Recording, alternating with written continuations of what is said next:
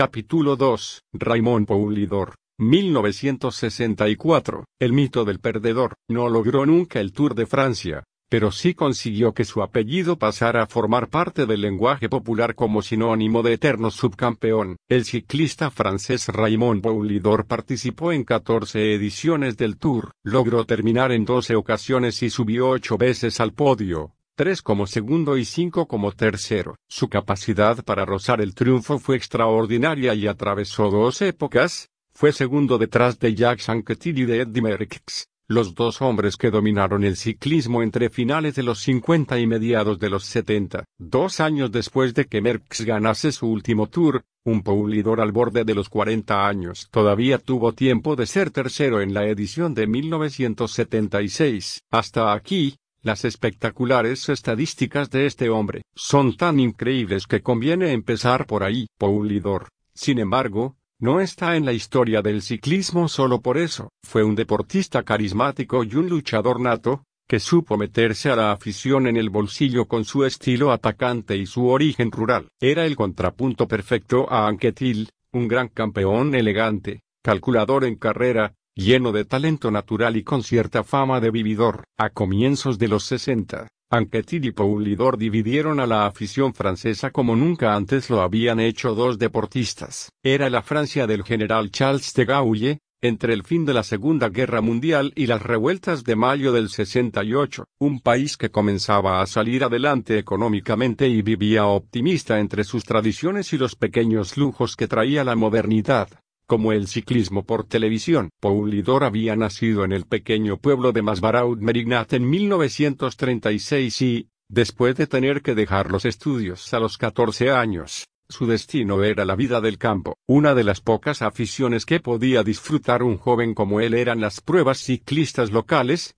y fue en ellas donde Raymond empezó pronto a destacar. Su carrera como amateur fue interrumpida. Sin embargo, por el servicio militar en la Guerra de Independencia de Argelia, donde sirvió durante algún tiempo como conductor. Ya de vuelta a Francia, retomó su carrera con mayor éxito aún que antes. Ganó varias carreras para aficionados con una facilidad enorme y, en 1959, recibió una oferta para fichar para el Mercier, uno de los grandes equipos profesionales del país. Desde sus primeras temporadas se vio que tenía cualidades de campeón. En 1961 ganó la clásica Milán-San Remo y, ya entonces, empezó a dudarse de su estilo en carrera. Se le achacaba un carácter demasiado ofensivo, excesivamente despreocupado por la estrategia y la administración de fuerzas. Por eso mismo, se convirtió muy pronto en uno de los favoritos de la afición. La historia del ciclismo está llena de casos así,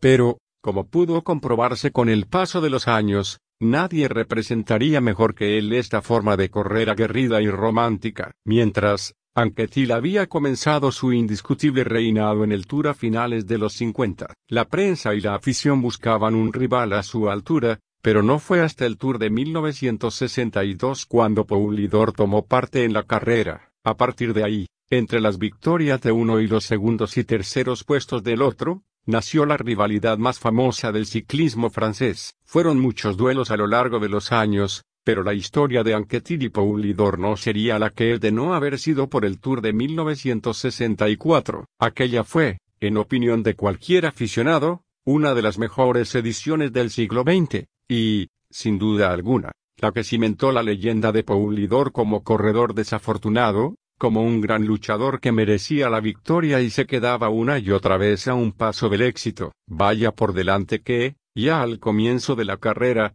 eran los dos favoritos indiscutibles. Poulidor había ganado la Vuelta a España en mayo, la única gran ronda por etapas de su palmarés, y Anquetil el Giro de Italia en junio. Después del esfuerzo realizado en la prueba italiana, el cuádruple ganador del Tour esperaba correr a ritmo sostenido durante las primeras etapas para recuperar fuerzas y llegar a tope la última semana. Pasaron los días sin grandes sobresaltos, hasta que en la novena etapa comenzaron a verse algunas de las señales que marcaron aquella edición. La línea de meta estaba situada en el velódromo de Montecarlo y Poulidor sprintó por error una vuelta antes de tiempo. Anquetil acabó ganando la etapa y, lo que era más importante, obteniendo los segundos de bonificación con que se premiaban las victorias parciales. En la contrarreloj que se celebró al día siguiente entre Yeres y Toulon, Anquetil volvió a imponerse y sacó medio minuto de ventaja a su rival. Todavía no era líder, pero había logrado una pequeña ventaja que quizá no esperaba después del desgaste sufrido semanas antes en el giro. Los días pasaron y,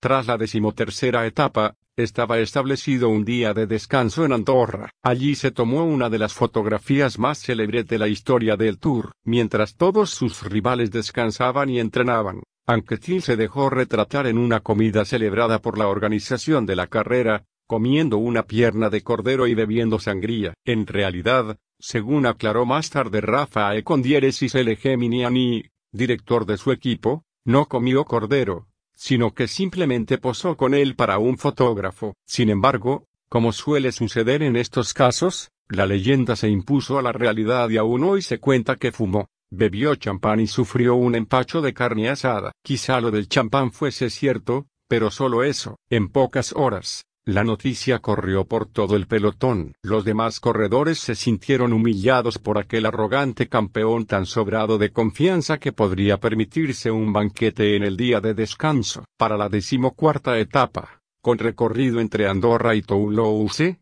sus rivales se organizaron para provocar la batalla desde la salida. En los primeros kilómetros se impuso un ritmo frenético que sirvió para calentar rápidamente las piernas de los corredores. En la primera mitad de la etapa estaba situado el puerto de Embalira, una de las cimas del Tour, y ya desde el inicio de la subida atacaron los mejores escaladores del pelotón, encabezados por Paulidor y los españoles Federico Martín Bahamontes y Julio Jiménez. Por detrás, Anquetil flaqueó desde el principio, su cara se desencajó y su pedaleo dejó de ser fluido y armónico como siempre. Un compañero de equipo, Louis Rostolion, se mantuvo junto a él para marcarle un ritmo de subida que minimizase la pérdida de tiempo, según explicaría después el campeón francés. De no haber sido por la ayuda de su compañero y los ánimos de su director desde el coche, habría abandonado allí mismo. Al llegar a la cumbre, su desventaja era de más de cuatro minutos y, de seguir así las cosas, era el momento de decir adiós al tour. Sí, como se aclaró después, Anquetil no había comido en exceso el día anterior,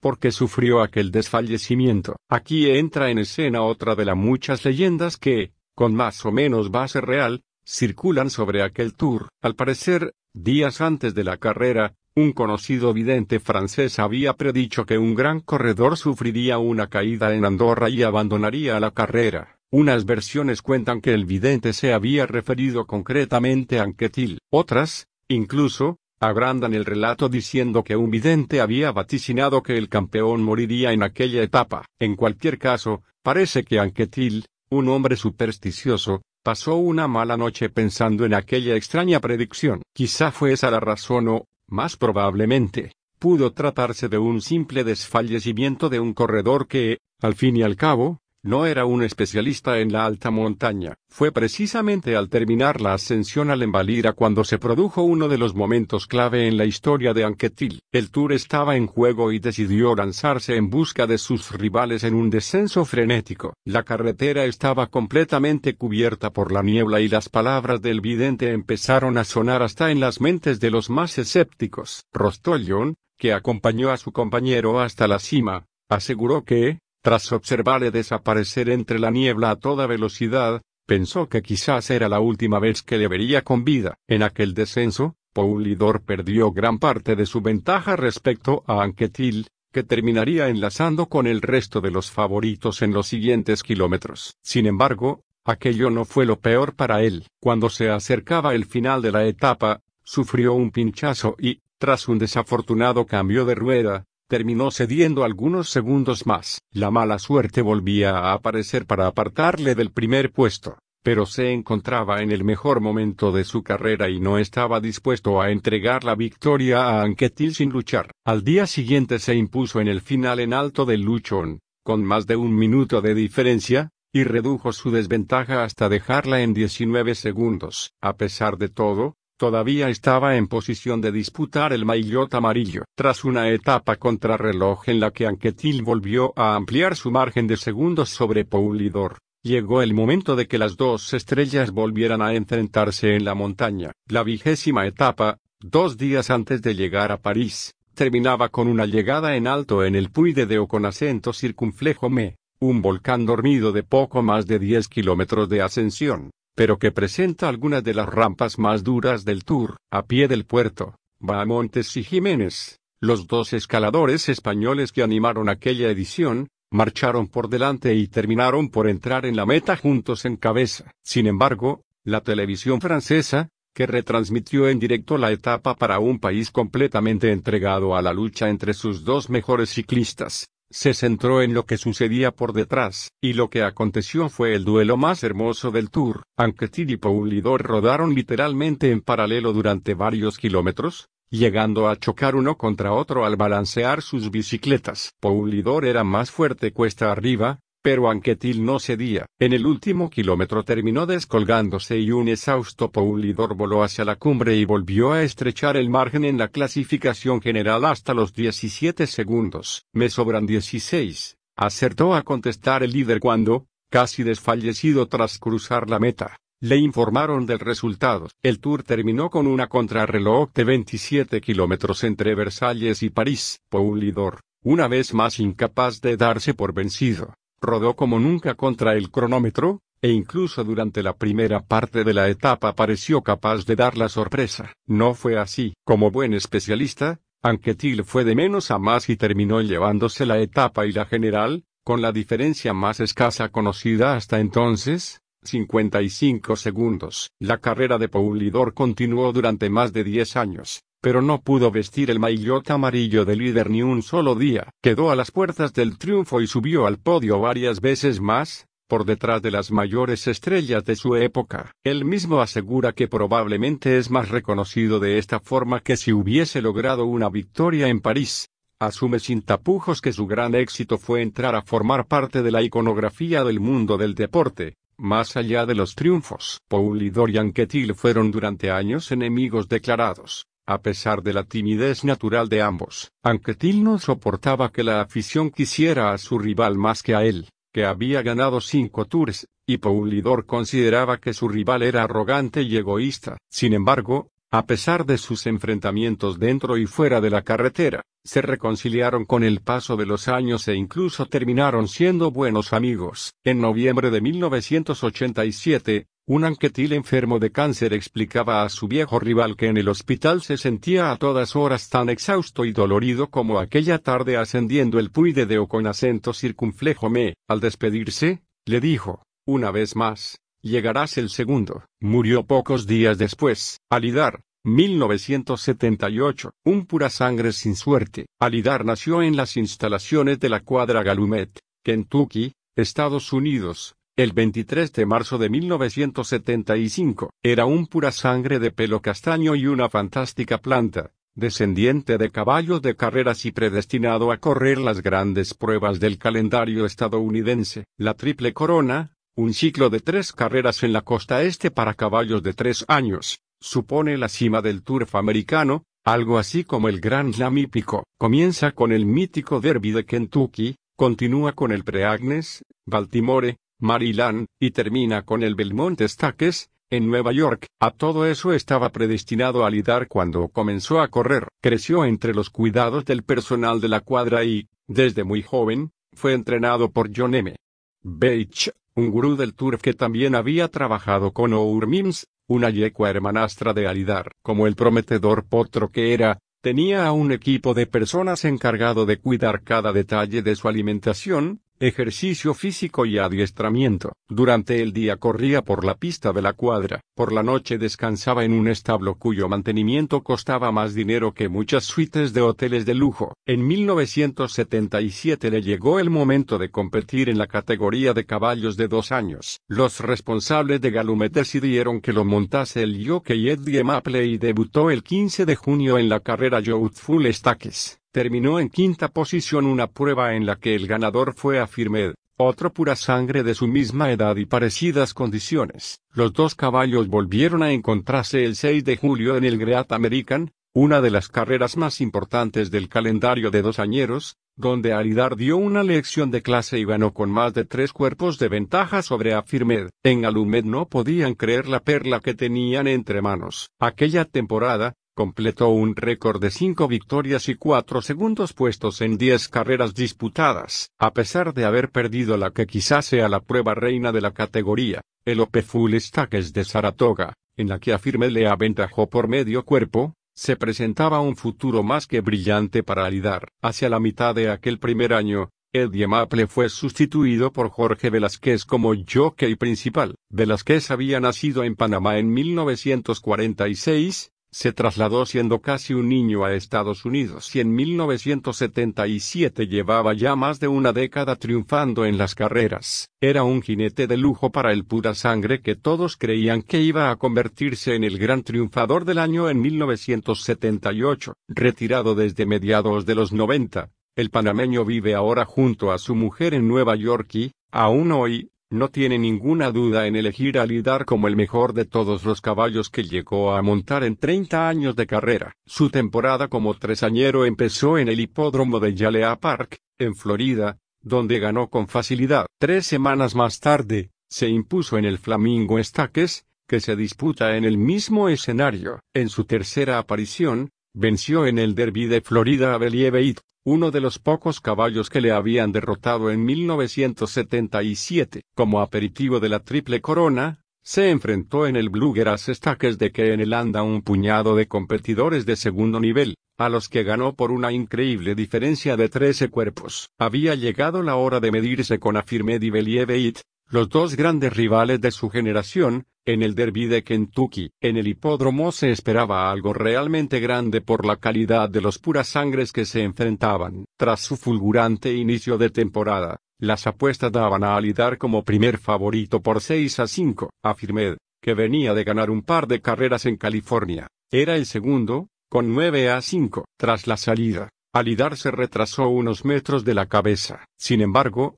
estaba sobrado de fuerzas y nadie esperaba que tuviera problemas para alcanzar a los primeros. En la última curva, Velázquez decidió acelerar y se situó justo detrás de sus principales rivales para afrontar la última recta. Un poderoso sprint le permitió adelantar a Believeit en la segunda plaza, pero Afirmed llevaba demasiada ventaja y acabó ganando el derby por un cuerpo y medio. Aquella fue la mayor distancia entre los dos caballos en las tres carreras de la Triple Corona de 1978. El segundo puesto decepcionó en la cuadra Galumet. Afirmed era un rival inesperadamente rápido y ahora amenazaba las expectativas depositadas en Alidar. Sin embargo, Seguían confiando en el triunfo en alguna de las dos grandes carreras que quedaban por delante. La primera de ellas fue el Preagnes Stakes. Esta vez, Velázquez decidió mantenerse más cerca de la cabeza y Alidar se mantuvo entre las primeras posiciones desde el comienzo. No podía repetirse el error de Kentucky. Al llegar a la última curva, estaba en paralelo con una firmed que, una vez más, estaba asombrando a la tribuna con su poderío. Corrieron en paralelo durante una interminable recta y, una vez más, Afirmed cruzó la meta primero por poco más de una cabeza. Believeit fue, de nuevo, el tercero en llegar. Después de aquello, los aficionados esperaban con interés la última prueba de la triple corona y, desde luego, no quedaron decepcionados. El Belmont Stakes de aquel año está en los libros de historia de las carreras como una de las más reñidas y vibrantes de todos los tiempos. Alidar estaba ante su última oportunidad de ganar y evitar convertirse en el mejor caballo que nunca logró una de las tres grandes. Los aficionados neoyorquinos abarrotaron las tribunas de Belmont Park para ver el gran duelo entre los dos mejores de la temporada. En realidad, su lucha ya iba más allá de aquel año 1978. Se hablaba de aquella rivalidad en términos históricos. Fiel a su estilo,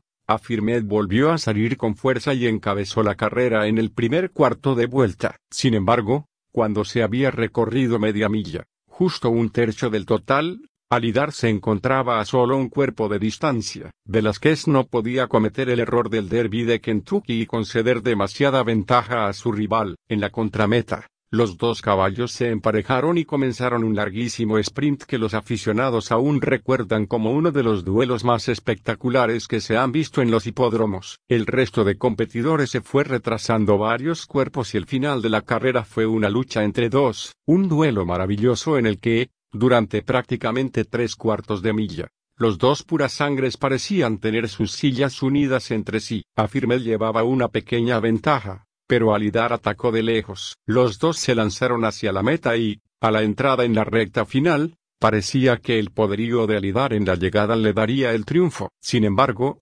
Pasaban los metros y Afirmed continuaba unos centímetros por delante. Resultaba más fácil ver la diferencia observando las sombras sobre la hierba a que mirando directamente a unos caballos que corrían como muy pocas veces se ha podido ver. Jorge Velázquez y Steve Houghton, jockey de Afirmed, se inclinaban hacia adelante hasta casi caer de sus monturas. Finalmente, Alidar volvió a llegar por detrás, esta vez por apenas 30 centímetros de diferencia. Sumando las distancias en las tres carreras de la triple corona, no había cedido más de dos cuerpos en la meta a su rival. Afirmed había entrado en la historia como uno de los pocos caballos capaces de hacerse con las tres pruebas en el mismo año, pero Alidar era el mejor subcampeón de todos los tiempos. Es probable que, en aquel momento, el caballo fuera el único en Galumet que no sentía que aquello era una de las derrotas más crueles imaginables en un hipódromo. La temporada terminó con algunos éxitos para Alidar. Ganó el Arlington Classic y el Whitney Stakes con facilidad. Todos daban por hecho que, de no haber estado a Firmet por medio,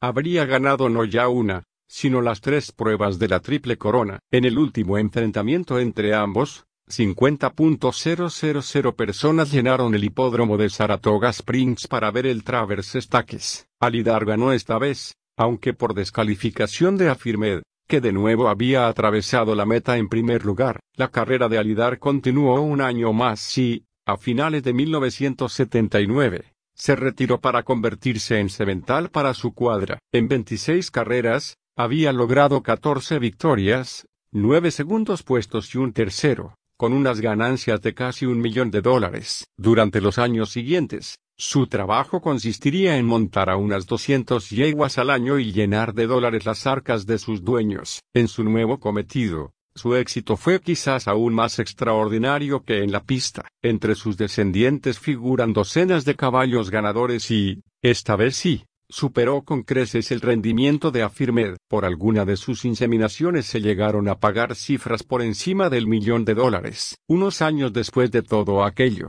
la historia de Alidar terminó de forma controvertida. En realidad, nada en su vida fue convencional. Un día de noviembre de 1990, sus cuidadores le encontraron tirado en el suelo del establo con una de sus patas traseras fracturada. De acuerdo con la versión que se contó a los veterinarios que le atendieron, se había provocado la rotura al golpear una de las puertas del establo. Tras una complicada operación de urgencia, los veterinarios eran optimistas. Volvería a ponerse en pie. Unas horas después, sin embargo, en la cuadra comenzaron a oírse los chillidos de algunas yeguas que había no muy lejos de su establo. El pura sangre se sobresaltó y trató de incorporarse sin medir sus fuerzas. Al parecer, colocó demasiado peso sobre la pata rota y cayó de nuevo al suelo. Los daños eran ya irreparables y fue inmediatamente sacrificado. Su cuerpo fue enterrado en el cementerio de Calumet junto a otros campeones de la cuadra. La historia de la muerte de Alidar no tardó en levantar suspicacias. Muchos expertos no acababan de creer que el caballo,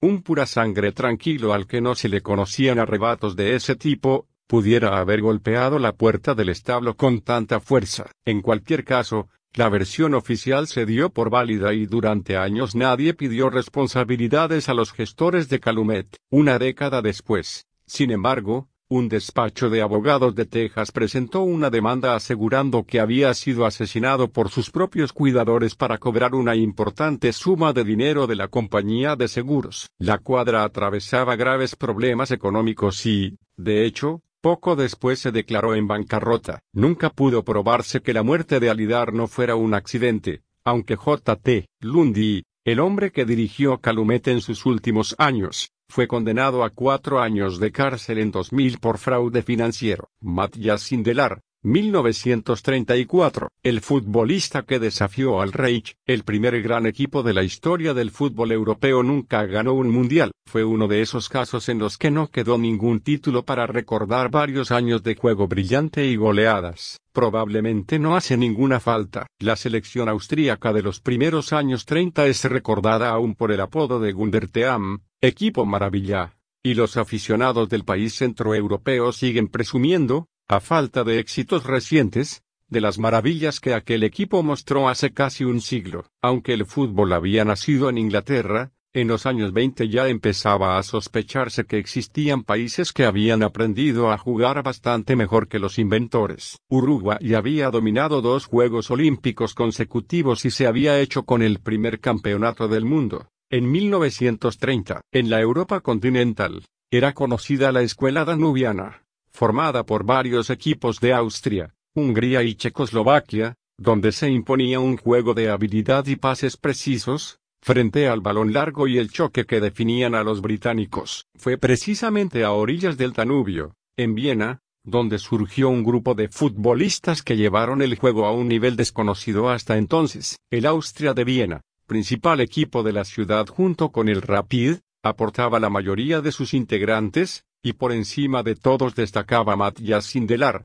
que todavía hoy es considerado como uno de los mejores jugadores que dio el fútbol antes de la Segunda Guerra Mundial. Apenas existen imágenes de Sindelar, pero quienes le vieron hablan de un delantero hábil y regateador, muy delgado y capaz de organizar todo el ataque del equipo. De alguna forma, se anticipó al modelo de atacante que retrasa su posición para participar en el juego y desbordar a la defensa. Jugaba de una forma que después haría famosos a Di Stefano, Pelé, Cruyff y muchos otros. Era también, dicen, un hombre bohemio y contestatario, muy alejado del perfil de futbolista rudo y disciplinado que llegaba de Inglaterra. Al frente de aquel grupo estaba el entrenador Hugo Meisl, un judío nacido en 1881 y criado en Viena, que ocupaba el puesto de seleccionador desde 1912. Meisl fue árbitro, directivo y fundador del Austria de Viena, pero su nombre ha pasado a la historia por dirigir a aquel Gunderteam, además de ser uno de los grandes impulsores del fútbol profesional en Europa. Mace logró fama como extraordinario estratega. Cuentan que heredó su estilo de juego de un viejo entrenador escocés, Jimmy Hogan,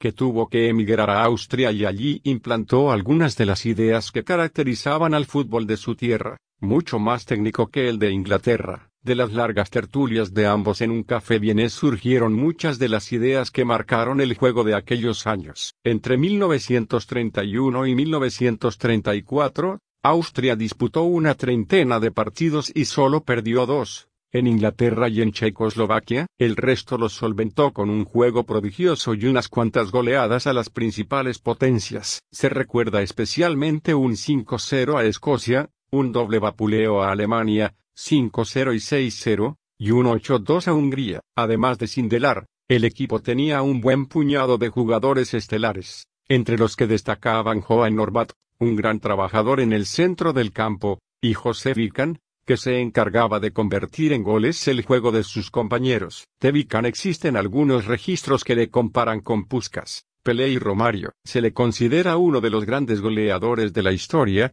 pero su leyenda ha quedado eclipsada por la de Sindelar, más vistoso y carismático. De alguna forma, aquel equipo era la vertiente futbolística de la Viena de entreguerras, una ciudad que en los años 20 y 30 fue una de las capitales culturales europeas. Allí se dieron cita filósofos, científicos, músicos, pintores y cineastas que, en su mayoría, tuvieron que huir con la llegada del nazismo. Representaban la vanguardia en sus respectivas disciplinas. En la ciudad hervían la creatividad y las ideas progresistas, y no resultaría muy exagerado decir que Sindelar era al fútbol lo que otros eran a las ciencias y las artes. Al llegar a la fase final del Campeonato del Mundo de 1934, celebrado en Italia, Austria era la máxima favorita por encima incluso de los anfitriones. Faltaban las grandes potencias sudamericanas y los centroeuropeos tenían un equipo demasiado técnico, veloz y efectivo como para no ser los máximos favoritos para volver a Viena con el trofeo. En la primera ronda,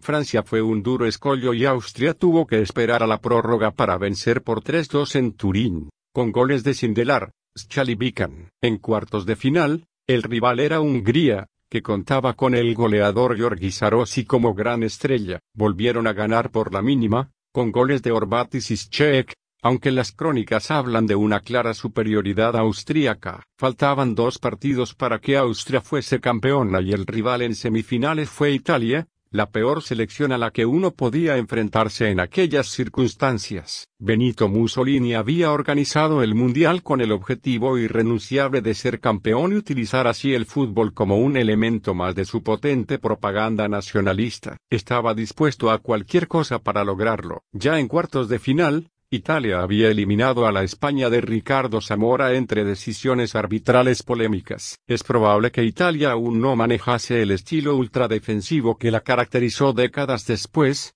pero desde luego era un equipo muy organizado. De eso se encargaba su seleccionador, Vittorio Pozzo, un hombre trabajador, autoritario y, según algunos, muy bien relacionado con el gobierno de Mussolini, se dice que su control iba más allá de la selección y abarcaba todo el fútbol italiano, sueldos, arbitrajes y traspasos incluidos. Sobre el campo, jugadores como Giuseppe Meazza, Raimundo Orsi y Enrico Guaita convertían a Italia en una potencia. Más allá de las ventajas que suponía ser el país organizador, poco se sabe con seguridad de aquel partido. Era 1934 y no había retransmisiones por televisión. Los libros de historia dicen que se jugó en el estadio milanés de San Siro el 3 de junio y que por Austria jugaron Platzer, Urbanek, Schall, Smistik, Biertl, Wagner, Sesta, Sischek, Sindelar, Vican y César. Orbat no pudo jugar aquella tarde y Austria le echó mucho de menos, por lo que explicaron los periodistas desplazados al Mundial. Parece claro que los italianos pegaron con verdadera saña, encabezados por el centrocampista Luis Monti, golpearon sistemáticamente a Sindelar hasta lograr lesionarle. Monti era un treintañero de origen argentino que apuraba sus últimos años como profesional en Italia. Si en su país natal se le recordaba como un centrocampista elegante que llegó a disputar la final del Mundial de 1930 con la albiceleste, en Italia se convirtió en un eficaz perro de presa. Aquella tarde, Monti y sus compañeros sacaron a Austria del partido a base de faltas, o al menos de eso se quejó amargamente Hugo Meisl. Austria tuvo el control de la pelota desde el principio, pero en el minuto 19 Italia se adelantó con un gol del extremo Enrico Guaita, también oriundo de Argentina. Sobre aquel gol, las crónicas que han llegado hasta hoy no acaban de ponerse de acuerdo. Sí existe cierto consenso en que tendría que haber sido anulado. Hay quien dice que fue un claro fuera de juego de Guaita y quien asegura que hubo una clamorosa falta sobre el portero austríaco. El resto del partido fue un ataque continuo de Austria, que tuvo varias ocasiones claras para empatar, según crónicas escritas varias décadas después, y por tanto no muy fiables se le anularon varios goles de forma injusta y el partido terminó envuelto en un enorme escándalo. Desgraciadamente, poco de todo aquello se puede verificar, aunque no cabe duda de que, sin cámaras de por medio, el fútbol de 1934 se prestaba a los arbitrajes descaradamente parciales mucho más que el actual. Desde luego, el árbitro sueco Ivan Eklund debió tener su parte de responsabilidad en el resultado. Permitió el gol ilegal de Italia y, por supuesto, consintió toda clase de violencia por parte de los anfitriones. Según se ha publicado después, la noche anterior cenó con Mussolini, aunque esto podría perfectamente ser una simple leyenda. En cualquier caso, Austria tuvo que disputar la tercera plaza e Italia acabó siendo campeona, con amenazas previas de Mussolini a sus jugadores para que ganasen la final o, en caso de derrota, se atuviesen a las consecuencias. A la vuelta de Italia, Austria siguió jugando muy bien y ganando durante un tiempo. Sindelar, al que todo el mundo llamaba ya el Mozart del fútbol, disfrutaba de una merecida fama en toda Europa y parecía cuestión de tiempo que llegasen los títulos. Sin embargo, pocos meses antes del Campeonato del Mundo de 1938, que se iba a celebrar en Francia, la Alemania de Hitler se anexionó a Austria por medio del famoso Anschluss, proclamado el 12 de marzo. La mayor parte de las estrellas austríacas fueron llamadas a jugar con la selección alemana. Sindelar era por supuesto la más importante, pero en toda Viena era conocida su escasa simpatía por el nazismo. Fingió lesiones para eludir las convocatorias, lo que despertó los recelos de la Gestapo, y cultivó cierta fama de aficionado a la noche y a los círculos artísticos. Todo aquello no era la mejor forma de evitarse problemas en la Viena de 1938, pero prefirió no renunciar a sus principios y su estilo de vida. La selección austríaca jugaría aún un último partido contra Alemania para celebrar la anexión, y fue precisamente allí donde Sindelar terminó de buscarse la ruina. Austria era evidentemente superior pero, con la plana mayor del gobierno nazi en el palco, parecía más sensato dejar que ganase Alemania. En cualquier caso, Austria dominó y Sindelar jugó maravillosamente. Durante el encuentro, regateaba a varios defensores rivales para después fallar en el disparo a puerta. Según la leyenda, tiraba conscientemente mal una y otra vez. Finalmente, Austria se adelantó y, poco después, Sindelar marcó el 2-0. Lo celebró efusivamente. Según algunas crónicas, llegó a acercarse al palco y dedicar un histriónico baile a las autoridades. Evidentemente, después de todo aquello la vida no fue fácil para él. Aunque no era judío, fue constantemente acosado por la Gestapo. Un bar que regentaba fue destruido y se le prohibió abandonar la ciudad. La presión fue a más y el 29 de enero de 1939, ya con la Segunda Guerra Mundial en el horizonte,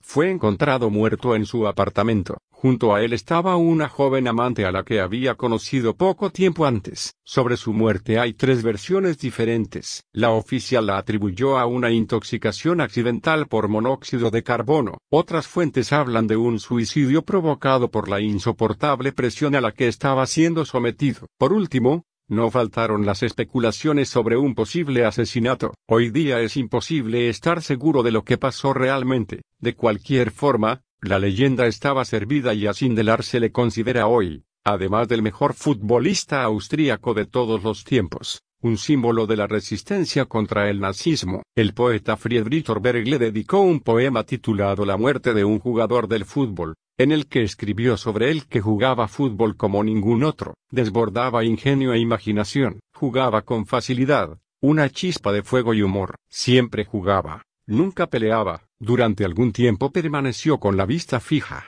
antes de irse a casa, en el fútbol, como en la vida, la escuela de Viena había llegado a su fin. Gottfried von Kram, 1937. Lecciones de elegancia en Wimbledon. En los años 30 del siglo XX, las estrellas del tenis eran jóvenes aristócratas, normalmente vestidos de blanco y con jersey de pico, que alternaban en los clubes con lo más selecto de la sociedad de la época. No era todavía el deporte de alta competición en que se acabó convirtiendo después. Solo si se entiende esa idea se puede comprender la figura de Gottfried von Kram, uno de los siete hijos de un varón de la Baja Sajonia y estrella del deporte en la Alemania de Hitler, con su casi metro noventa de estatura su cabello rubio y sus modales refinados, era el deportista más elegante de su época. Hubiera sido el perfecto representante de la clase alta de cualquier época, pero le tocó ser el símbolo de la raza aria en pleno nazismo. No estuvo a la altura y se lo hicieron pagar bien caro. Lo tenía todo para ser un perfecto triunfador, pero la vida de Von Kram estuvo marcada por varias derrotas dentro y fuera de la pista. Todos los que le vieron jugar destacaban la elegancia de sus movimientos y una deportividad que hoy día resultaría casi grotesca. En un partido de dobles, decisivo para una eliminatoria de la Copa Davis entre Alemania y Estados Unidos, intentó alcanzar una bola de sus rivales, pero no lo logró. Su compañero, Nerenkel, sí pudo devolverla y ganó el punto para Alemania. En aquel momento, el barón von Kram levantó el brazo como protesta al árbitro, reconociendo que había rozado la pelota con su raqueta y, por tanto, el punto debía ser para Estados Unidos. El entrenador alemán montó en cólera, algo incomprensible según el estricto código ético de von Kram. En el torneo de Wimbledon de 1935, jugó un partido contra Don Budge, por entonces una joven promesa estadounidense. El juez de silla se equivocó al dar por mala una bola válida de Von Kram y Bulge. Siguiendo una norma no escrita de la época, falló a propósito en el siguiente punto para compensar el error. Cuando terminó el partido, fue duramente recriminado por el alemán, que le explicó que era impensable avergonzar de esa forma al juez delante de 15.000 espectadores. Más allá de este tipo de gestos, Von Kram era un jugador extraordinario y, durante los años 30, solo fue superado por el británico Fred Perry y el propio Don Budge. Gracias a su estatura, disfrutaba de un servicio potente y colocado, que acompañaba con un repertorio inagotable de golpes eficaces y, sobre todo, muy plásticos. Se convirtió en uno de los deportistas más populares de Alemania y, como no podía ser de otra forma, el régimen nazi intentó convertirle en un símbolo. El problema era que, para un aristócrata prusiano como él, los nuevos valores que reinaban en el país quedaban muy lejos de su forma de ver la vida. Según su mentalidad, resultaba inconcebible renunciar a sus convicciones para salvar su prestigio y su fortuna. Evitó varias veces afiliarse al Partido Nacional Socialista y, cada cierto tiempo, se publicaban en periódicos extranjeros declaraciones en las que criticaba de forma más o menos abierta a su gobierno. Sin embargo, su popularidad, dentro y fuera de Alemania, era tan grande que incluso Hitler podría haber pasado por alto una cosa así, si mantenía su discreción, algo garantizado en Von Kram, y continuaba ganando, el régimen podía darse por satisfecho. Los problemas llegaron porque no fue capaz de seguir venciendo siempre. Jugó al tenis durante casi 30 años, pero el momento clave de su carrera llegó en el verano de 1937. La final interzonal de la Copa Davis se enfrentó en el All England Club de Londres a Alemania y Estados Unidos. El ganador desafiaría al Reino Unido para conquistar el trofeo más prestigioso del mundo del tenis en aquellos años. Con la ausencia prevista del inglés Fred Perry,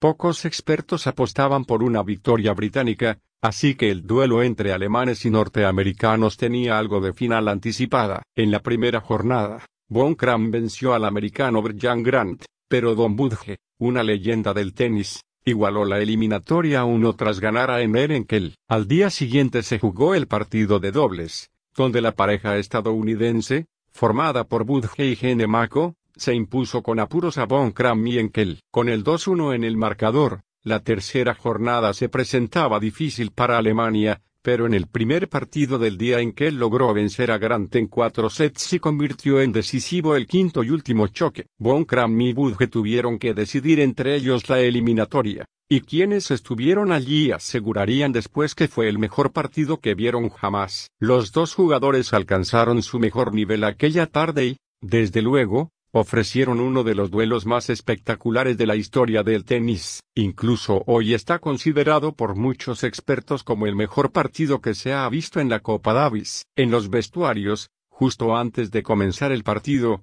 Von Kram recibió una llamada telefónica para disgusto de los encargados del protocolo hizo esperar a las autoridades para los saludos de ritual y a los 15.000 espectadores de la pista central. Se acercó al teléfono y contestó. Todavía hoy no está clara la procedencia de aquella llamada. Don Budge aseguró siempre que había oído a Von Kram decir sí. Mi que le vio salir a la pista completamente pálido. Son frecuentes las historias sobre Hitler exigiendo a sus deportistas la victoria en nombre de Alemania, pero el varón siempre negó que aquella llamada fuera del dictador. En cualquier caso, nunca reveló con quién había estado hablando y la leyenda quedó servida. El partido comenzó bien para Von Kram. Ganó los dos primeros sets, por 8-6 y 7-5 y, aunque su rival estaba en un gran momento, el alemán logró sacar en aquellos minutos el mejor tenis de su vida. Budge acortó distancias en el tercer set, 6-4, y, después del descanso establecido,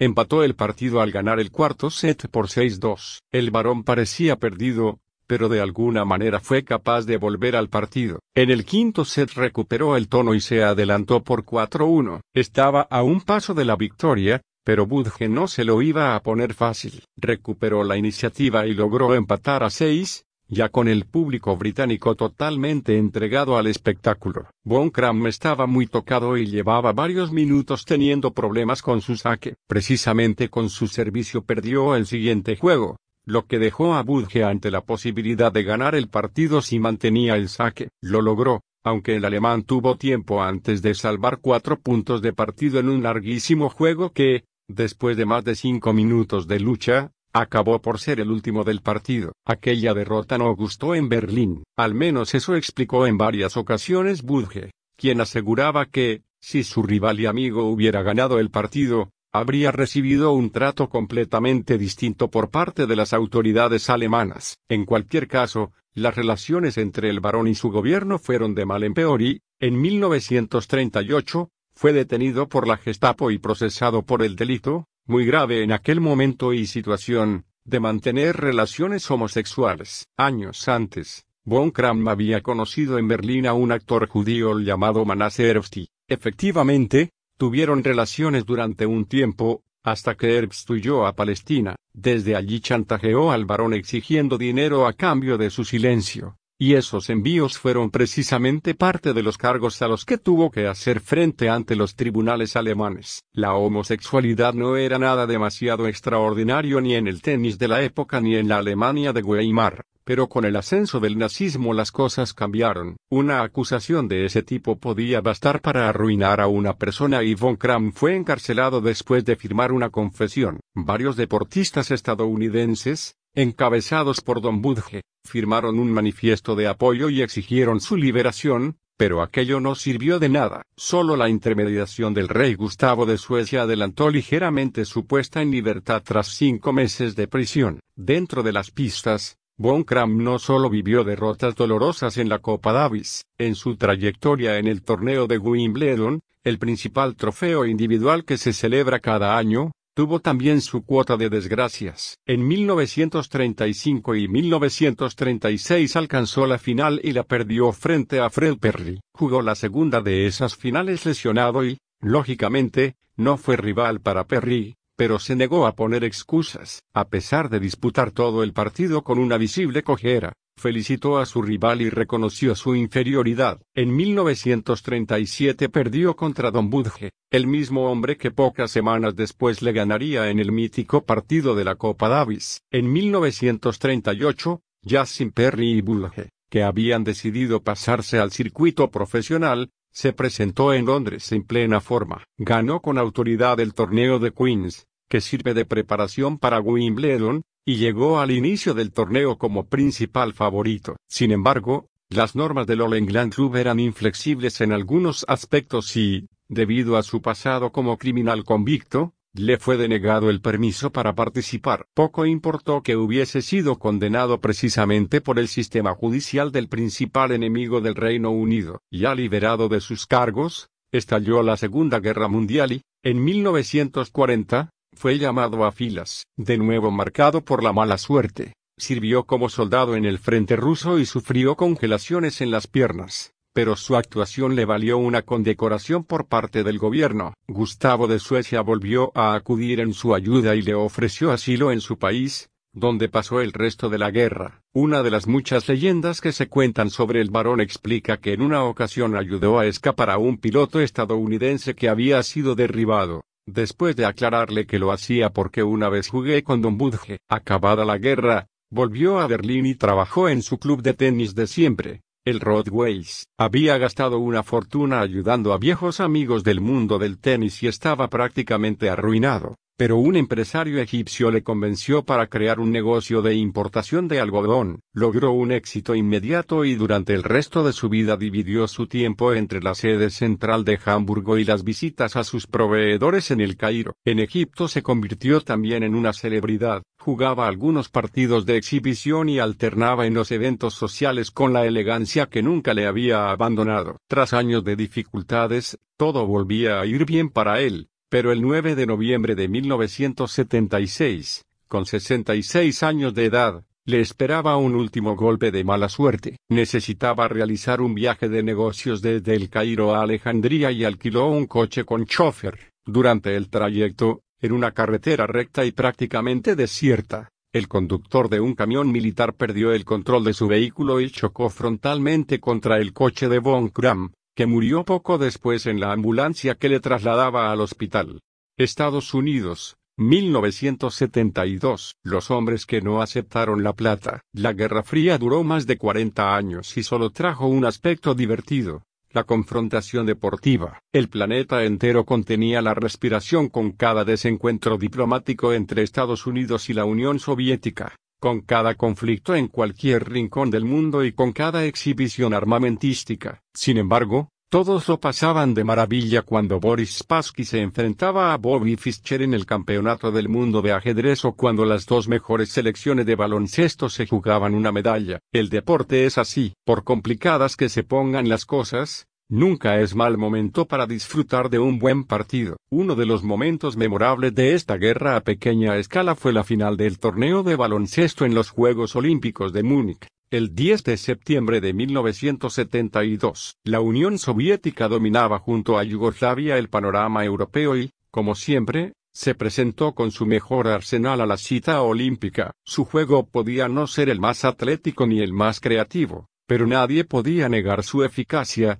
Enfrentarse a la URSS solía ser sinónimo de derrota abultada para cualquier equipo, como bien sabe la generación que a comienzos de los 70 hizo despegar el baloncesto en España. Con todo, los soviéticos no eran capaces de acortar la distancia que les separaba de Estados Unidos. El Comité Olímpico Internacional prohibía la participación de profesionales en los Juegos, así que la selección norteamericana prescindía de las estrellas de las grandes ligas, ABA y NBA, y se presentaba en las competiciones con combinados de jugadores universitarios. Era como si Brasil compitiese en un mundial de fútbol con un equipo de juveniles. Pero daba igual, en las siete ocasiones anteriores en que, desde Berlín en 1936, el baloncesto había sido olímpico, el oro había sido para Estados Unidos. La URSS arrastraba el peso de cuatro finales perdidas contra el gran enemigo occidental que llegó a acumular 62 victorias consecutivas en los Juegos. Las cosas cambiaron en 1972, pero eso nadie podía preverlo cuando,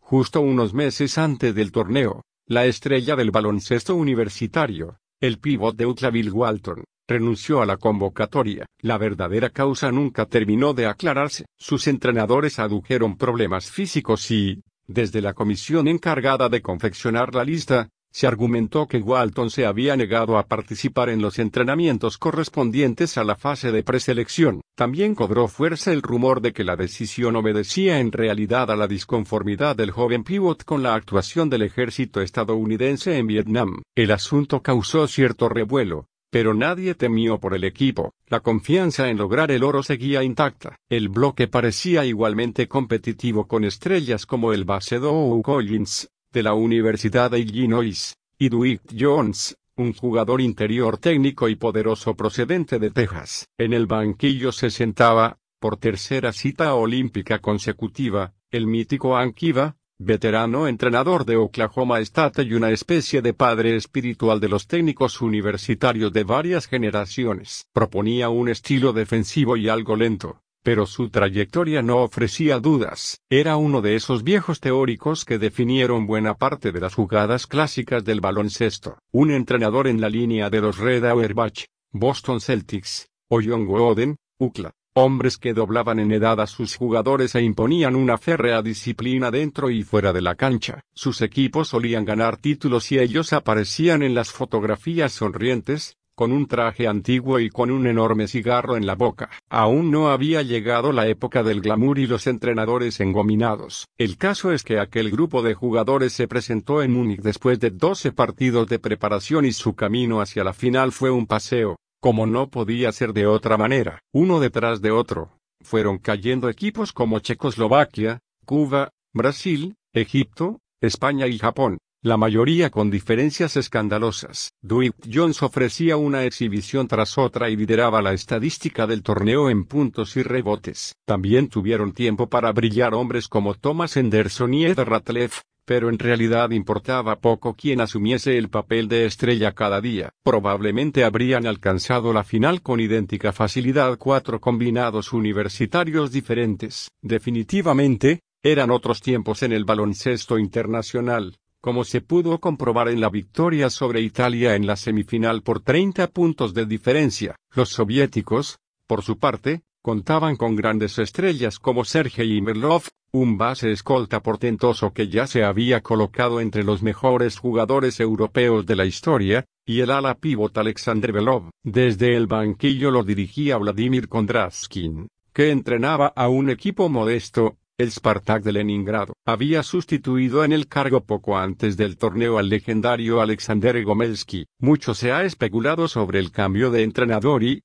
cuatro décadas después, aún tiene fuerza la teoría según la cual el KGB negó el visado a Gomelsky por miedo a que, al ser de etnia judía, aprovechase los juegos para no volver y solicitar la nacionalidad al gobierno israelí. En cualquier caso, Mientras Estados Unidos alcanzó la final con ocho contundentes victorias, la URSS también llegó invicta al partido decisivo. No era un equipo tan brillante, pero sí muy superior al resto de rivales de su grupo. Incluso derrotó con cierta claridad a rivales potentes, como Italia y Yugoslavia. En realidad, pasó más apuros en el choque contra Cuba, aunque un marcador de 67-61 le dio acceso a la final. Era evidente que Estados Unidos partía como favorita pero ya antes del choque se consideraba al conjunto soviético como el más poderoso hasta entonces. Lo cierto es que la igualdad era mucho mayor de lo que cualquiera podía imaginar. La URSS formaba un bloque que había jugado cientos de partidos sin apenas variaciones. Se llegó a hablar de 400, mientras,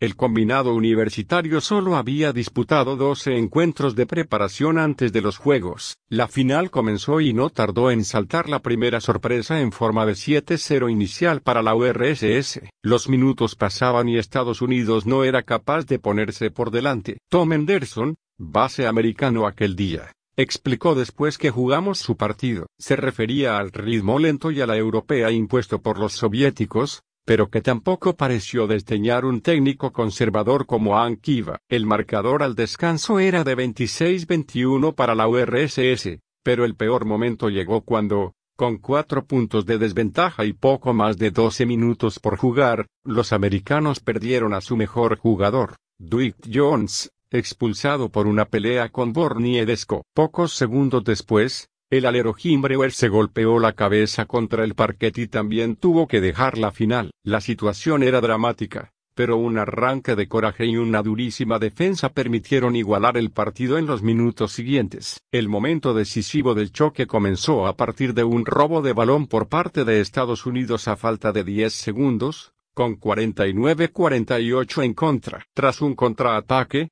Dow Collins recibió un fortísimo golpe y sacó una importante falta personal a favor. Collins, aún conmocionado por el impacto recibido, anotó los dos tiros libres, que daban una ventaja de un punto, 50-49, a falta de solo tres segundos. La medalla de oro parecía segura después de un durísimo partido. Los soviéticos incluso perdieron el balón, pero a falta de un segundo el árbitro brasileño, Renato Rigueto, hizo sonar su silbato y la cancha se convirtió en un gallinero. Los jueces de mesa decidieron que Kondrasken había pedido tiempo muerto y otorgaron otros tres segundos para un nuevo ataque. Con una nueva oportunidad por delante, la URSS volvió a perder el balón y los jóvenes estadounidenses comenzaron la celebración. Kondraskin protestó de nuevo a la mesa, reclamando esta vez que el reloj no había sido modificado correctamente con los tres segundos de tiempo restante. Tras la intervención extraordinaria del presidente de la Federación Internacional, Renato William Jones, de nuevo los árbitros le dieron la razón y, por tercera vez, su equipo sacó de fondo. Esta vez no fallaron. El balón cruzó la cancha y llegó a las manos de Alexander Belov, que anotó la canasta decisiva al mismo tiempo que sonaba la bocina. El escándalo fue mayúsculo y, mientras los soviéticos celebraban el oro, los norteamericanos protestaban en vano. No hubo más rectificaciones. Por primera vez, el gran enemigo baloncestístico, político e ideológico había derrotado a la selección universitaria. El equipo estadounidense se negó a recoger las medallas de plata y ni siquiera participó en la ceremonia de entrega. Renunciaron a firmar el acta y presentaron una protesta formal. El capitán de aquel equipo, Kenny Davis, lo expresó mejor que nadie. Sentimos que nos habían hecho algo que era ilegal y no veíamos otra manera de protestar que no presentarnos a recoger esa medalla de plata. En las horas siguientes, un comité formado por cinco expertos decidió ratificar la victoria soviética por tres votos a dos. Curiosamente, los representantes de Italia y Puerto Rico apoyaron la reclamación, mientras que los de Cuba, Hungría y Rumanía la rechazaron, repitiendo un esquema bastante habitual en las negociaciones diplomáticas en la Guerra Fría. Los jugadores estadounidenses fueron recibidos como triunfadores morales de vuelta a casa, pero el disgusto no se les pasó tan fácilmente. Doce veinteañeros habían quedado marcados por una derrota llena de trasfondo político. No hubo forma de que aceptasen las medallas de plata, que se quedaron en la sede del Comité Olímpico Internacional en Lausana. Treinta años después, se volvió a intentar entregárselas en una especie de acto de desagravio. Por supuesto, volvieron a rechazarlas. Uno de los miembros de aquel equipo, Kenny Davis, tiene muy claro que aquel día tomaron la decisión correcta. Ha trabajado como representante de marcas de prendas deportivas y vive feliz en su Kentucky natal, pero no olvida lo que sucedió en Múnich. Davis, estrella de su selección, no entiende de victorias morales y no acepta un premio que considera un símbolo de la injusticia que él y sus compañeros vivieron en 1972. Tan grande es su convencimiento que, hace algunos años, incluyó una cláusula en su testamento en la que prohibía expresamente a cualquiera de sus herederos recoger la medalla de plata olímpica.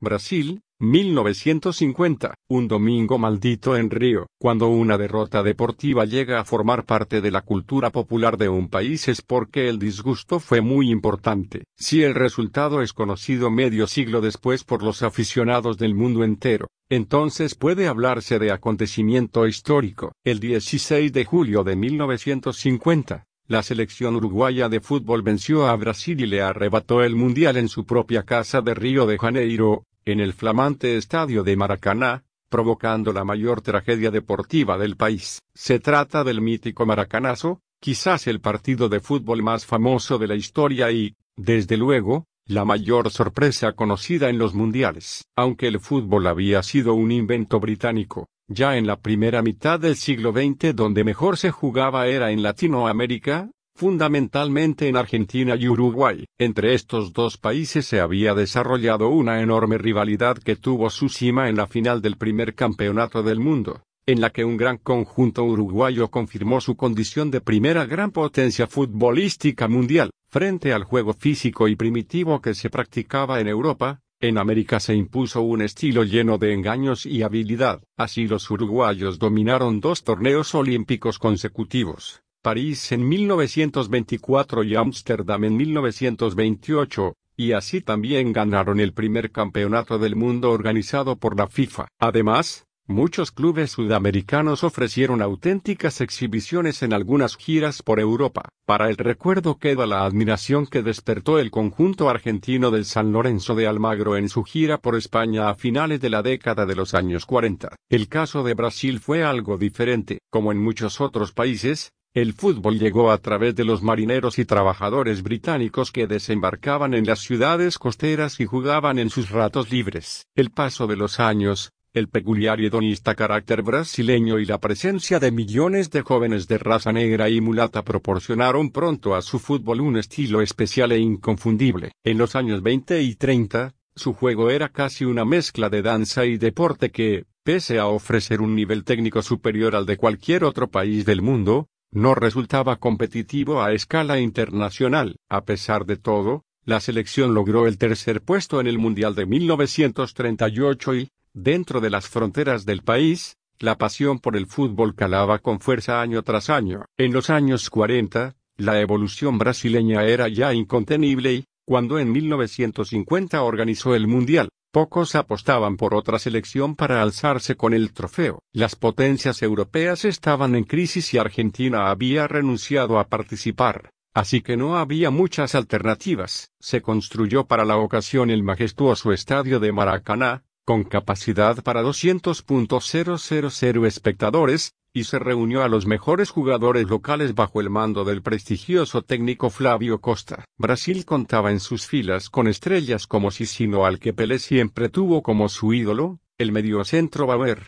el goleador Ademir y el portero Moacir Barbosa, considerado el mejor del mundo en la época. Vale la pena detenerse en la historia de Barbosa. Había nacido en Campinas, cerca de Sao Paulo, en 1921. Estudió química farmacéutica, pero pronto decidió que su futuro estaba bajo los palos. No era muy alto, pero su rapidez, decisión y agilidad le hicieron triunfar, primero en el equipo de su empresa, y poco a poco en conjuntos de mayor nivel, hasta llegar al Sao Paulo. Allí se hizo un hueco a mediados de los 40, ganó varios títulos y no tardó en llegar a la selección brasileña. En 1950, era ya el mejor portero del mundo, algunos incluso decían que era el mejor que había existido desde el español Ricardo Zamora. Con Barbosa en la portería y un grupo sensacional de estrellas sobre el campo, el seleccionador Costa tenía menos problemas para formar un bloque ganador que para contentar a los aficionados de Río de Janeiro y Sao Paulo quienes le reclamaban más presencia en el equipo de jugadores de sus ciudades. Era un hombre con cierta fama de duro en lo disciplinario y rígido en lo táctico, pero disponía de tanto talento que decidió apostar por una formación ofensiva y un equipo lleno de futbolistas creativos. La alegría que generó el fútbol en aquellos días de junio iba más allá de lo futbolístico. Todo estaba preparado para que el campeonato se convirtiese en la presentación de Brasil ante el mundo como nueva gran potencia. Cuatro años antes, el país había dejado atrás una dictadura y la joven democracia vivía un momento de optimismo. La economía era favorable, al menos en comparación con una Europa en plena posguerra, y un evento como el Mundial era la mejor manera de promocionarse. El primer partido de Brasil en el campeonato se celebró en Maracaná frente a México y, gracias a un juego de ataque brillante, los locales se impusieron por 4-1. La euforia se disparó en todo el país y solo se contuvo ligeramente cuando,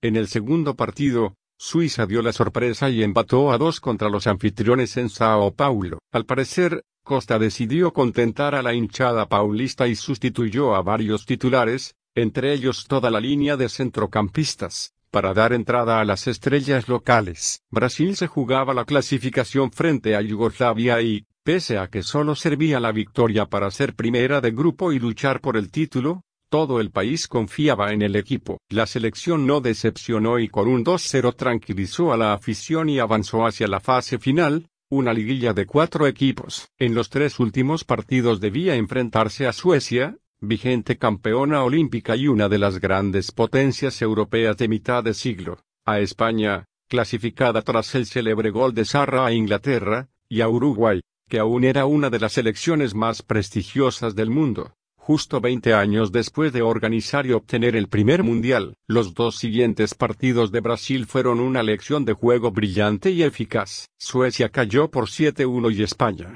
por 6-1. Con 13 goles en dos partidos, nadie ponía ya en duda que la copa se quedaría en Río. El choque contra España apenas tuvo emoción y, durante la segunda parte, los espectadores de Maracaná se dedicaron a agitar pañuelos blancos y cantar una canción carnavalera titulada Astouradas de Madrid para festejar el triunfo. El rival era tan impresionante y jugaba un fútbol tan hermoso que ningún jugador español se sintió especialmente ofendido por la goleada. Aunque el sistema de competición no incluía la disputa de una final, los resultados provocaron que el partido contra Uruguay decidiese al campeón. A Brasil le valían la victoria y el empate. Durante los días previos, los responsables de la selección decidieron cambiar el lugar de concentración del equipo, fuera de la ciudad, por un hotel en el centro de Río de Janeiro. Los jugadores apenas entrenaron, dedicaron buena parte de su tiempo a saludar a políticos en pre-campaña para las elecciones, a firmar autógrafos y, por supuesto,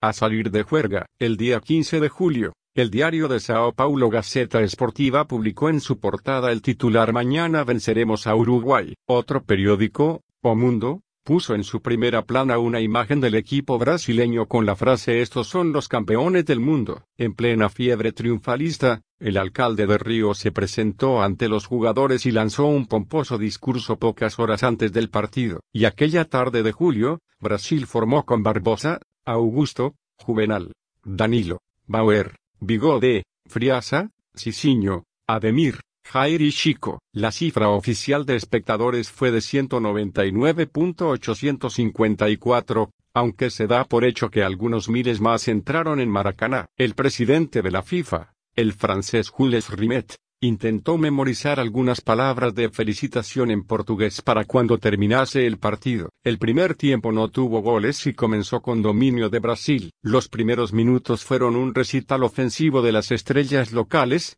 hasta que Uruguay, gracias al medio centro Obdulio Varela y al defensa Matías Tejera, empezó a imponer su ritmo de juego cadencioso y a controlar el centro del campo. Poco a poco, el partido se equilibró, el fútbol veloz e imaginativo de Sissino y Jair se frenó. Ademir, que había marcado siete goles en los cinco partidos anteriores, no recibía balones y, cuando el árbitro inglés Reader pitó el final de la primera parte, la euforia brasileña estaba apaciguada. Pese a todo, poco después de la reanudación, el extremo del Sao Paulo Albino Friasa recibió un balón de Jair y lo cruzó hasta la red uruguaya. Era el 1-0 y Maracaná estaba listo para la mayor fiesta en un país que entiende bastante de fiestas. En aquel momento, Obdulio Varela, el capitán uruguayo, Fue al centro del campo y se encaró con el árbitro. Discutió durante un par de minutos y perdió un tiempo precioso para intentar la remontada, pero logró frenar la euforia del ambiente. Varela,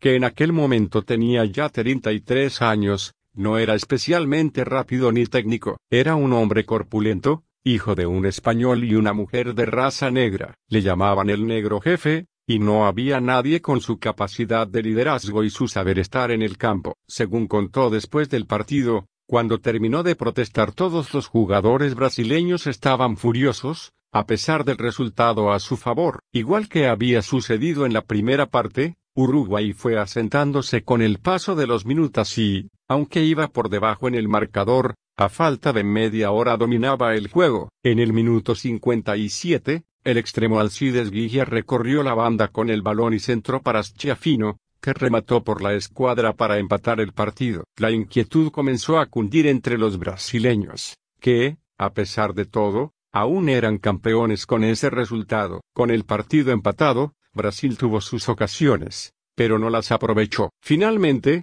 en el minuto 79 llegó la acción que convirtió el partido en acontecimiento histórico. Guilla recogió el balón y, como ya había hecho otras veces, desbordó a Bigode. Era una jugada similar a la del primer gol y Barbosa se dispuso a buscar el centro. Guilla, sin embargo, decidió tirar a portería y el balón entró por el primer palo después de rozar los dedos del portero. Eran las 4.33 de la tarde en Río y Maracaná quedó en silencio. No existe una secuencia de vídeo completa del gol, pero la imagen más famosa muestra a Barbosa mirando incrédulo la pelota en el fondo de la red. El ambiente se heló de tal forma que apenas hubo jugadas significativas en los últimos minutos. El músico brasileño Chico Buarque escribió, cuando los jugadores más necesitaban a Maracaná, Maracaná estuvo en silencio. No te puedes fiar de un estadio de fútbol. Otra de las muchísimas frases célebres que ha dejado aquel día la protagonizó el propio Guiglia